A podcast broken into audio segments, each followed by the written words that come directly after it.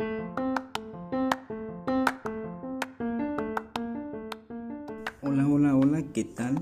Soy el profe Galmiche y en esta ocasión me gustaría hablar acerca de la identidad.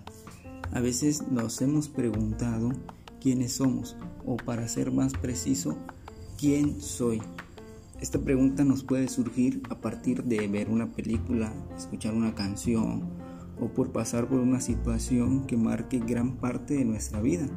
Incluso al estar estudiando nos puede surgir esta incógnita y muchas otras. La identidad es parte fundamental para el desarrollo de los jóvenes y hay muchos puntos de vista girando en torno a su significado. Desde su concepto, definición, argumentaciones filosóficas y características que le dan un sustento propio a la identidad es lo que abordaré en el capítulo de hoy. Sean una vez más bienvenidos a mi canal y de antemano les agradezco por escuchar.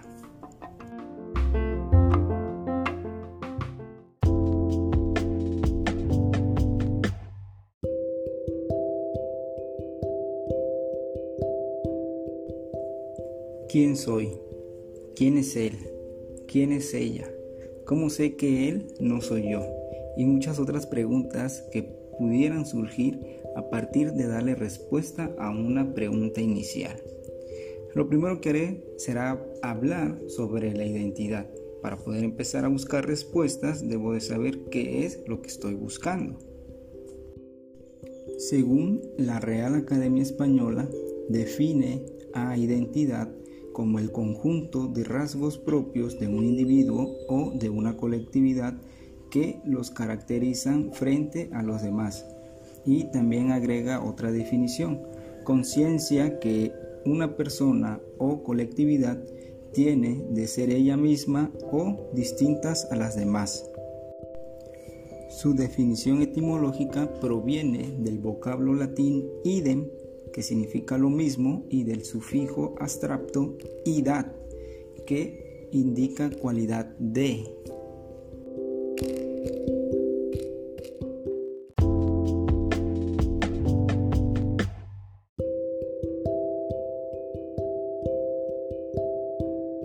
Abordado desde un enfoque filosófico clásico, la palabra identidad tenía un único significado, el de su raíz etimológica, identitas, es decir, igual a uno mismo, incluso ser uno mismo, y era utilizado únicamente para hablar de las características, cualidades, atributos propios de un objeto o del hombre.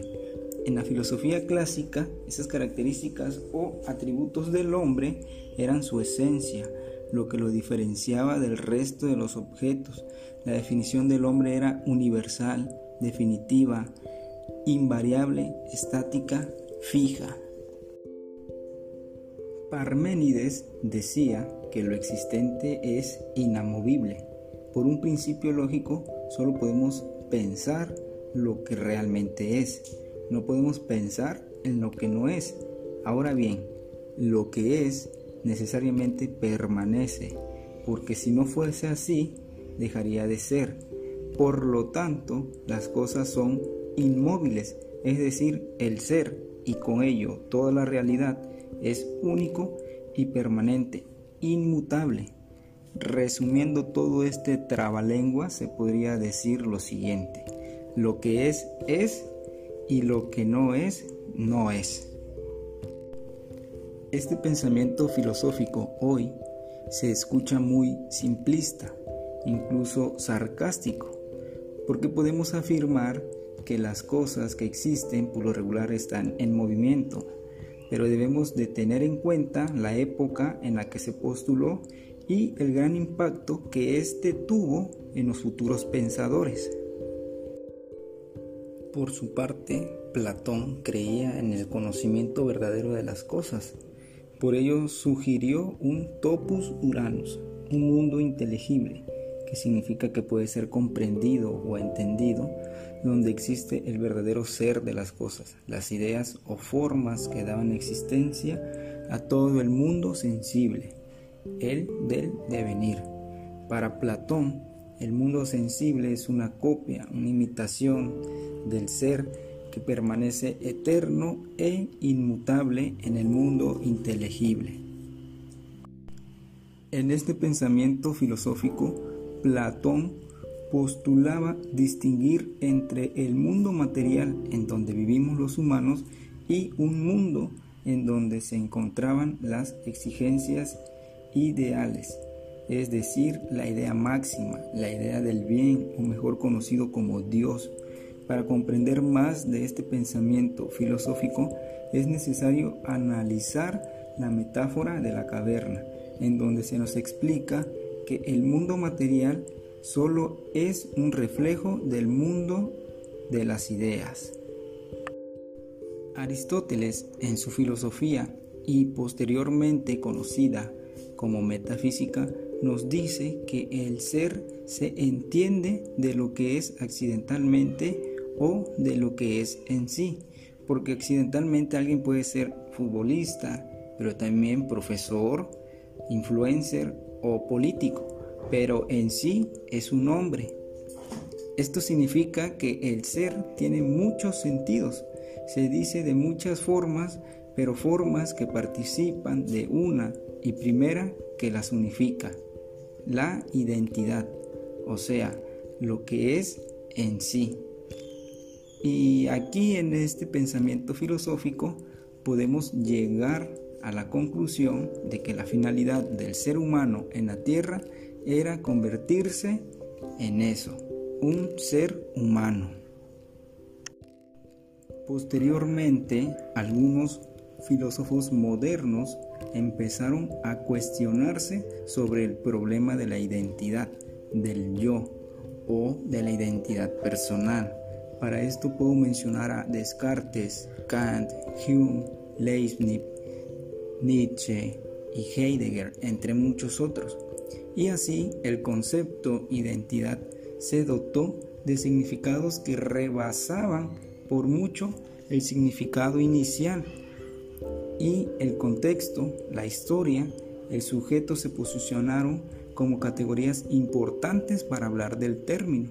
Entonces, ya no es posible hablar de la identidad para hacer referencia a las características universales del ser, o para definir al hombre como invariable e inmutable.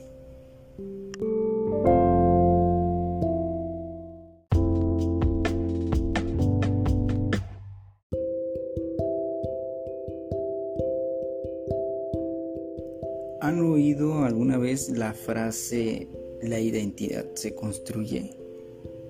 Creo que al menos hemos escuchado alguna frase similar. Y esto de la construcción de la identidad ocurre porque cada cultura transporta y aporta valores e indicadores de acciones, de pensamientos y de sentimientos. Y todo aquel contexto que nos rodea va a influir en nuestro ser.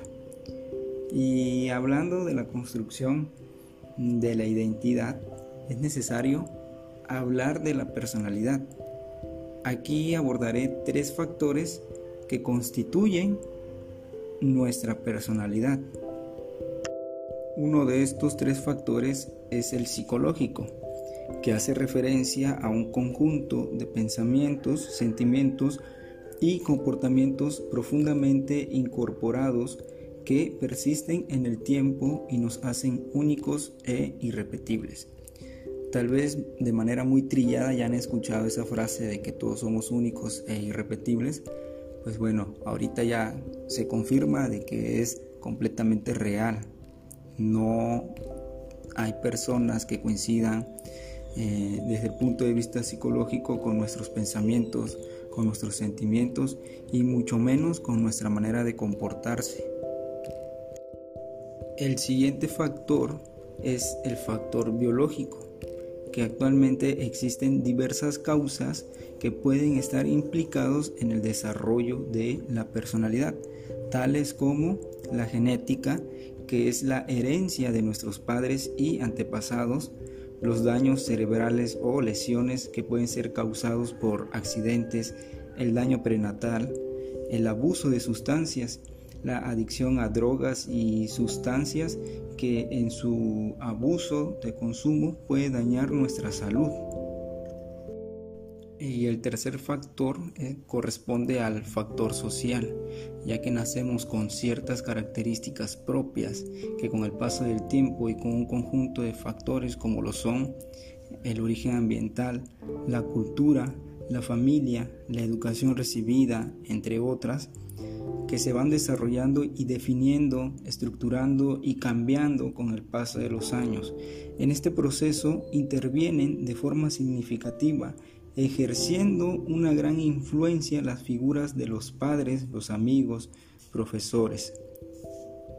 Desde niños y jóvenes somos como una esponja que va absorbiendo todo aquello que esté a su alrededor y no se discrimina si es bueno o malo, sino que todo lo aprendemos tal y cual lo vemos. Entonces, eh, este factor social es muy importante en el desarrollo de nuestra personalidad porque si no nos explican, si no nos enseñan desde un principio qué está bien y qué no está bien, pues desafortunadamente no conoceremos la diferencia entre estos.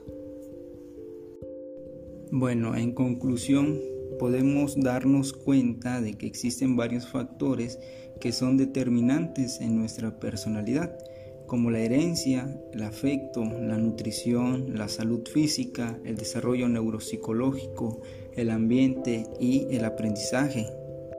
Las personas tendemos a responder de un modo similar al enfrentarnos a ciertas situaciones. Sin embargo, nuestro comportamiento no está determinado tan solo por la personalidad. El aprendizaje, el ambiente o los estados de ánimo nos condicionan a la hora de actuar en ciertos momentos. La identidad es una categoría general que posibilita que tengamos un lugar de adscripción frente a los demás, a distinguirnos de los otros y decir qué es lo que somos y lo que no somos.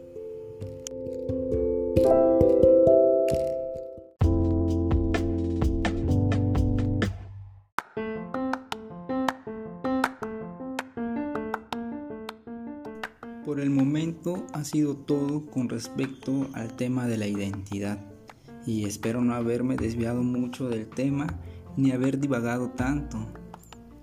La identidad es un tema muy amplio y complejo, pero sobre todo es muy interesante y más aún si lo comenzamos a abordar desde el punto de vista filosófico. Ojalá la información haya sido de su agrado y en algo les sirva. Agradezco infinitamente a quienes me escuchan y comparten mi material. Que la pasen de lo mejor. Excelente día.